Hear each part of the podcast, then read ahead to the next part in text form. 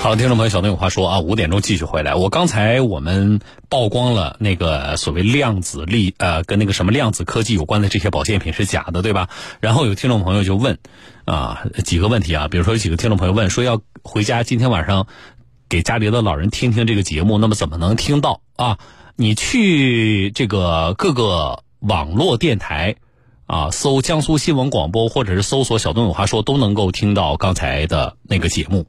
啊，你就可以给家里的老人听一听，啊，我觉得是有必要的。啊。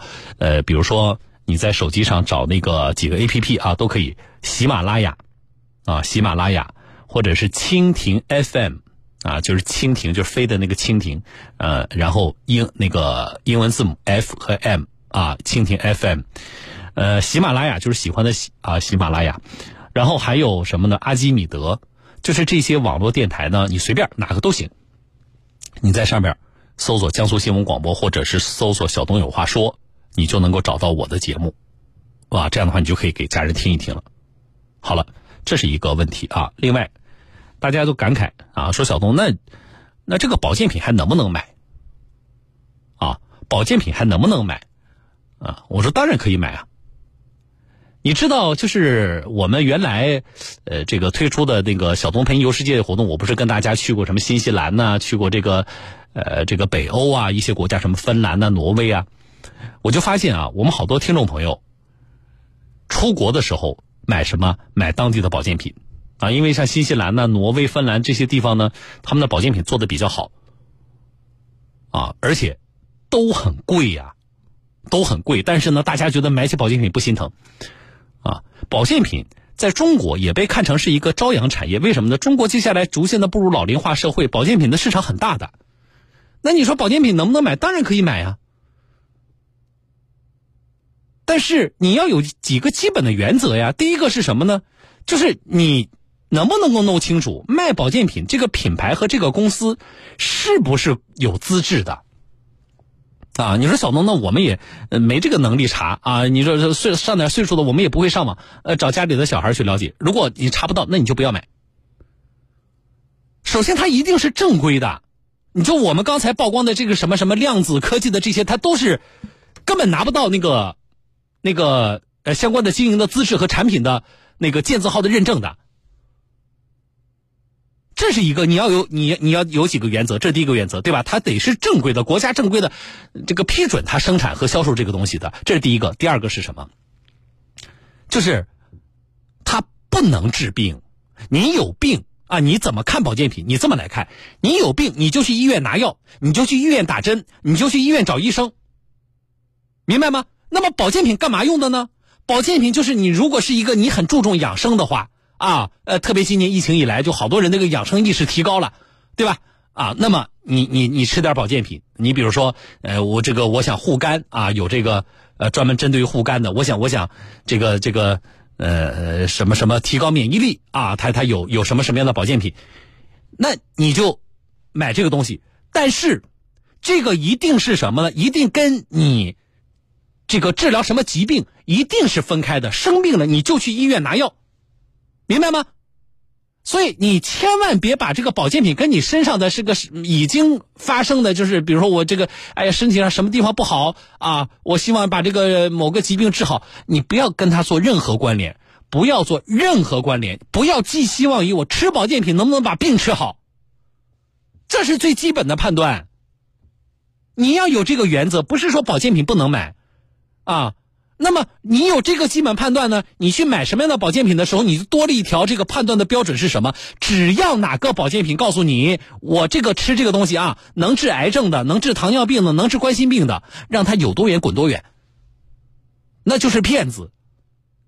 他要是有这个技术啊，针对于比如说那某个像糖尿病、像冠心病这种。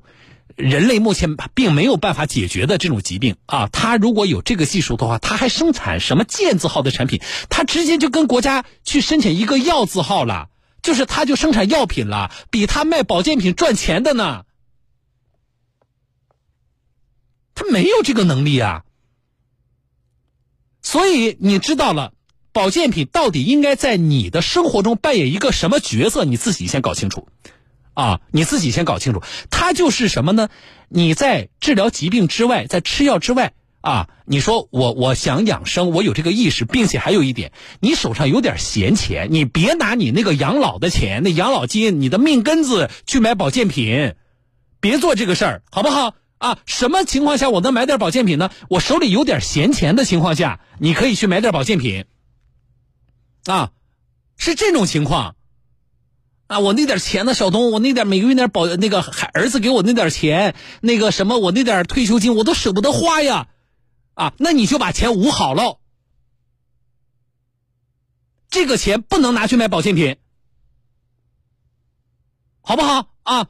那么，在你认识到保健品在你的生活当中到底扮演什么角色的情况下，你就会比较理性的。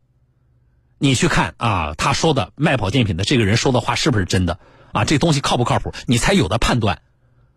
啊，如果你把整个人生的希望，啊，把生命的延续，把疾病的康复都寄托在这个东西身上，你不可能理性的。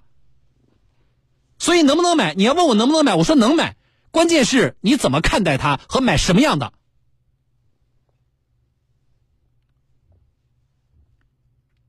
啊。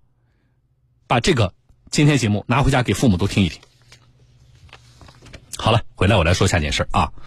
我今天让大家看了一段视频，对吧？好多听众朋友留留言了，我稍后呢，我再看你们的这个留言。没看到视频的听众朋友，去视频号上去看啊，在你的微信那个视频号上找到我的视频号，名字就叫小东，你就在视频号里搜我的名字“拂晓的小东方的东”。啊，就能够找到一个叫小东的视频号，加关注就能看到这段视频，啊，那么看了这段视频之后，你也看看大家留言，你有什么想说的，在下边留言都可以，好不好？我接下来来来连线的是什么呢？处理这个交通事故的扬州的交警，啊，这是扬州的一起交通事故。那么从视频里呢，大家也看到了，啊，这个事故呢至少有三方，拐弯的那个机动车，还有两辆电瓶车，但是呢。我从视频里看，好像那两辆电瓶车根本没有跟那个拐弯的那个 SUV 啊发生实际的碰撞。就这种事故，我们怎么来认定它？好，我接下来来连线的是扬州市公安局交警支队二大队的教导员申杰，我们请这个咱们交警同志啊详细说一说这个事故，好不好啊？教导员您好，哎，你好，主持人好，啊，听众朋友们大家下午好。这个是什么时候发生在咱们扬州具体什么地方？它是前段时间发生在我们扬州文昌西路，嗯，一个一个岔口的这个小区口的这个地方。报警的是事故的哪一方，还是说围观的群众？当时报警的是个受伤的这个当事人，就是电动车那一方。我我从视频里不太看得出这个倒地的受伤的那个骑电动车是男士还是女士啊？啊，是一位女士，是位女士。当时跌下来以后，对是因为是跌到头面部了。嗯。虽然戴着头盔，头没有受伤。嗯。但是那个自己这个跌下来这个方式，主要是头脸脸部着地。嗯。着地以后可能也流血了，现场还是比较难看的，在他这个伤情的话。哦。嗯，那么我也看到了，就是这个路口的这个监控啊，咱们警方发布的这个监控，就事发的这个过程啊。那么结合咱们的这个那出警的民警的现场调查啊、问询以及这个监控啊，您给大家就是还原一下这个事故整个的这个经过是什么样的？当时呢，接警以后嘛，他是报的，就是两辆电动车相发，嗯，对，有人员受伤，嗯，民警嘛接警以后嘛，第一时间也赶到现场进行处置。在问在询问的时候嘛，他当当就是当事人当时是讲两辆电动车，就我询问这个这个其中一方是个受伤女同志，他说是两辆电动车碰起来了，嗯，对方呢突然变更方向，嗯，呃，与我刮擦以后发生交通事故，嗯，但是我们在进一步调查之中呢，就是因为其中另外一方电动车它是一个外卖的小哥，嗯，外卖小哥嘛就反映是当时有辆车特别快，嗯，从从我们眼前就就从我前面拐过是，我反应不及，嗯，呃，确实是变更方向了，然后。和另外旁边那一辆电动车发生刮擦，就是还原了这个事故。因为不能怎么讲嘛，他可能可能讲的是事实，也可能讲的不是事实。嗯嗯。所以最后啊这个事发地点呢，正好有有高高新的这个监监控监控。嗯。最后嘛，我们民警也调取了监控，然后嘛也证实了外卖小哥讲的这话，他是个事发的过程。那在事发前，那我们民警到现场的时候，就是那辆拐弯的那辆 SUV 就已经不在现场了吗？哎，对啊，呃，当时、当时不在了，因为哦。报警呢是一位受伤的女同志，嗯她跟我们讲，她是两辆电动车一个事故，嗯然后我嗯们到到场以后，其中一方是个外卖小哥，他告诉嗯。我们，不光是我们两方，中间可能还有个机动车，明白，因为他有可能是说瞎话，也有可能事实就是这样，对，对吧？因为有可能是为了推卸责任，嗯。他是你机动车影响我，然后我变更方向，嗯。他对自己变更方向呢是没有，是这个事实上是没有没有意义的。嗯。但是嘛，后来进一步调查嘛，民警也调到这个事发现场，正好有个监控很清很清晰的嗯。反映了在事发前有一辆车是右转，右转的时候呢，确实可能从我们交警这个角度来看的话，嗯。对正常行驶的非机动车的行驶可能存在一定的影响，嗯。所以从这点来来认定的话，就是应该是跟这起交通事故是有有有关联的，有关联。就是这个但是有有因果关系的。但是就是我们现在是能确认这一点吗，教导员？就是说这两辆电动车是并没有和那辆 SUV 就那辆机动车之间发生实际的碰擦，哎，对，没有没有接触的。对，没有。从视频以及啊呃以及呃车辆车辆到位以后，我们看查看它的就车身的外部的话，确实是跟电动车没有发生刮擦的痕迹。啊，那如果是没有接触的话，那那那个 SUV 的，就是开车的那位车主会不会觉得冤枉啊？这个这个撞都没撞到，然后你就说我这个跟这个事故是有关系的？因为交通事故构成嘛，它是有因果关系，不是你这个接触跟非接触没有发生关关系。嗯。所以可能很多的交通参与者对这点还是存在疑惑的，或者是对这点的这个想法可能有些异议。因为交通事故的构成，它是因为意外或者过错，然后发有因果关系发生的这个人伤或者车损的这个交通事故。嗯。这些交通事故呢，是虽然虽然没有发生接触，但是对双方的行车线路确实产生影响了以后，嗯。所以它也是对这是交通事故存在一定的这个这影响的因素。嗯所以机动车的话，我们给他调看了相应的监控以后，也跟他做了法律解释，嗯他也认可自己应该承担相应的责任。那现在你们还没有定责？因为呃受伤这方也是呢，因为还在治疗治疗当中当中。目前嘛，我们还在进一步的调查，因为嗯可能对车辆的速度啊和其他的一些因素做一些调查，做一个客观的、公正的这个一个认定。嗯这个目前还还没有还没有直接认定，还在调查中。好，还没有最终定责啊。但是呢，能够从我们目前调查和咱们的这个专业的角度，您分别跟我们说一下。比如说，现在事故里有三方，对吧？一个转弯的 SUV 就是汽车，然后呢，两辆直行的这个电动车啊。那我们从现在调查来，可能每个人身上有哪些，比如说是交通违法行为，或者是说在这个呃骑行或行驶的过程、驾驶的过程当中的一些不恰当的行为。呃，机动车方面，主要就是右转的时候，可能它在操作方面，嗯因为正常右转或者改变方向的话，我们一定要意识意识要慢速。嗯如果有可能，停车瞭望以后确认安全以后，才才能通过。嗯这是法律法律有这样的要有这样的相关的规定。嗯但是我们平时嘛，可能在操作过程过程之中，很少有将车停下来瞭望以后，嗯再行通过的这种情况。嗯机动车方的。第二个就是外卖小哥这个地方，确实它的行经线路因为机动车方的影响，然后突然的变更方向，嗯就直接影响到了这个我们旁边一方这个非机动车的这个它的行驶线路，嗯所以造成刮擦。另外可能就是电动车这方的，可能是存在也存在速度速度过快或者嗯观察这方面还是存在问题，包括这个措施不及都存在一样的问题的。嗯嗯，好的。那这个事情的话，我们后续关注一下咱们扬州交警部门最终啊，我们全面调查下来之后啊，依据调查的这个事实会怎么定责？我觉得倒是一个非常典型的一个一起交通事故啊。好的，也谢谢这个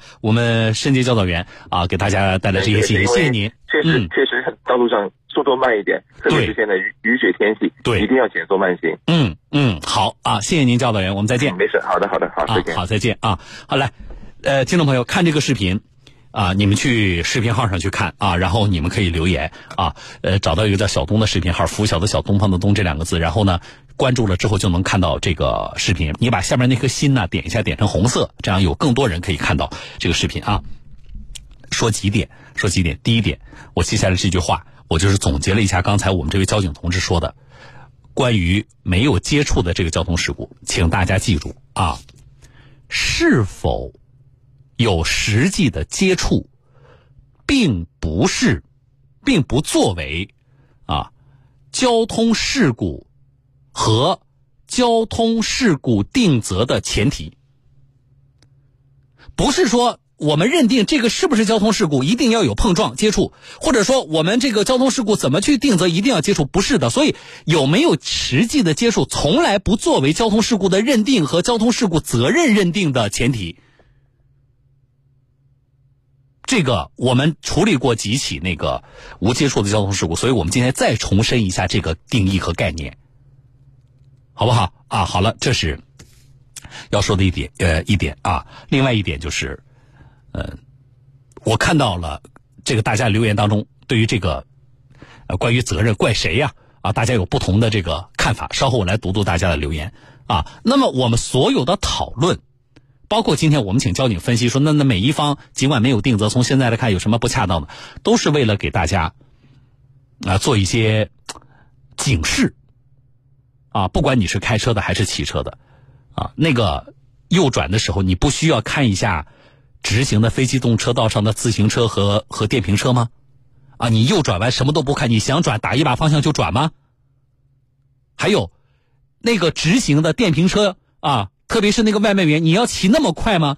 快到你都没有时间去充足的时间去反应吗？我们路面上有多少电瓶车，就是这么骑的？